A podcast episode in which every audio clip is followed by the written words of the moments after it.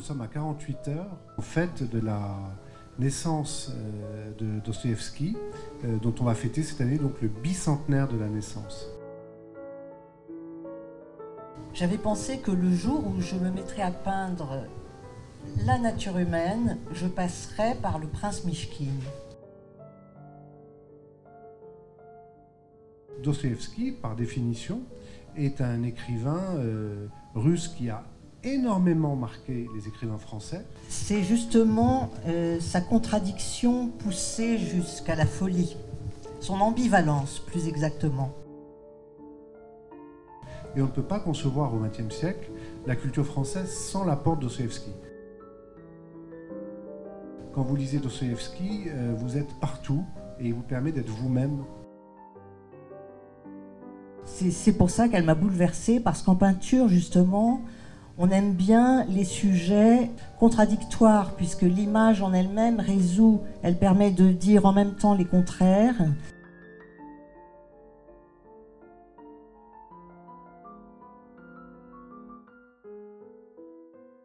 Dostoïevski, pour tout le monde, surtout pour les Russes, signifie surtout l'âme russe. L'âme russe avec, euh, dans, toute sa gloire, mais aussi le vice, la vertu, les souffrances, euh, hésitations, contradictions. Cette euh, soirée a été inspirée par, dès le début, puisque j'ai fait la connaissance de Marie-Laure Fleff il y a à peu près trois ans. Je ne pouvais pas imaginer que quelqu'un en France, de nos jours, peut créer une exposition autour d'un œuvre, d'un seul ouvrage, euh, en l'occurrence l'idiot de euh, donc, euh, Fyodor Dostoïevski.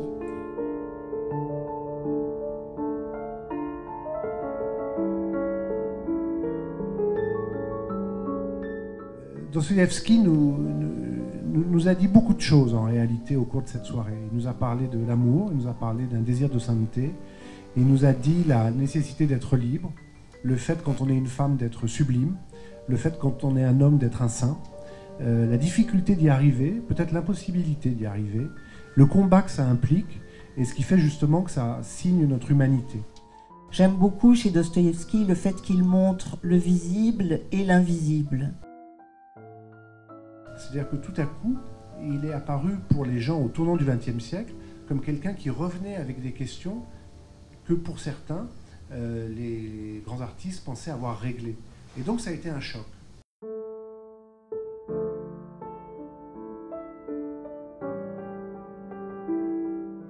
Donc il écrivait sans savoir nécessairement où il allait, mais avec un sens inné qu'il avait appris chez euh, les feuilletonistes français, justement, de la mise en scène, c'est-à-dire poser une action, arriver à une résolution a priori à la fin du chapitre pour relancer l'intérêt. Il y a quelques années, un, écrivain français avait inventé le personnage de Tolstoïevski, qui était un, ah, résumé des deux, oui, c'était assez drôle.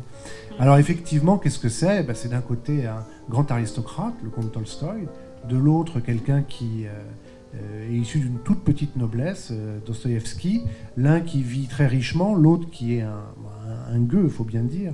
Et des deux, celui qui est effectivement partisan euh, comment dire, d'une espèce de socialisme rénové, en fait, c'est Tolstoï, c'est pas Dostoïevski.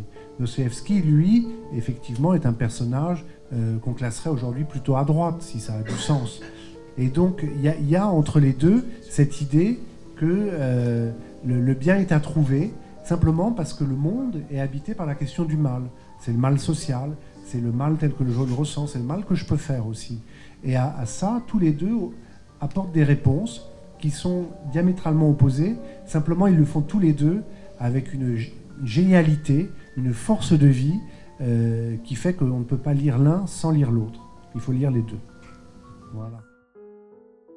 Mon Dieu, mais a-t-on jamais vu pareille chose? Il ne viendra pas alors que c'est spécialement pour lui que... Ah! Dieu, quel plaisir d'avoir affaire à un pareil un homme aussi déraisonnable que vous! Veux-tu que je chasse Rogogine Tu pensais que j'allais me marier avec Rogogine pour te faire plaisir? Mais je vais crier devant toi Va-t'en, Rogogine Et je dirai au prince Te souviens-tu de ta promesse? Va-t'en, Rogojine, je n'ai plus besoin de toi. La crise était si violente qu'elle eût pu entraîner la mort, du moins d'après le jugement du prince. Tiens, regarde-le.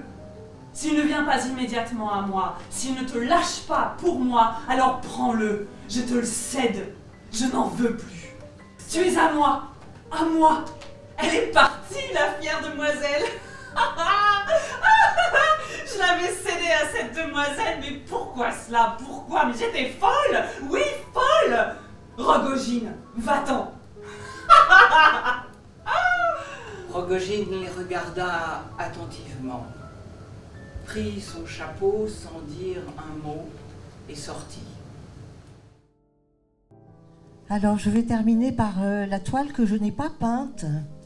Et précisément, euh, quand le prince visite la maison de Rogojine, donc Rogojine l'assassin, il tombe en arrêt devant un tableau et il dit Oh, mais voilà un tableau qui peut faire perdre la foi. Et en fait, l'assassin, c'est celui qui a perdu la foi. Et moi, je veux dire que les Français aiment les Russes. Et moi, j'aime particulièrement la Russie parce qu'elle est le pilier de notre foi chrétienne. C'est la Russie qui a protégé les chrétiens d'Orient toutes ces dernières années.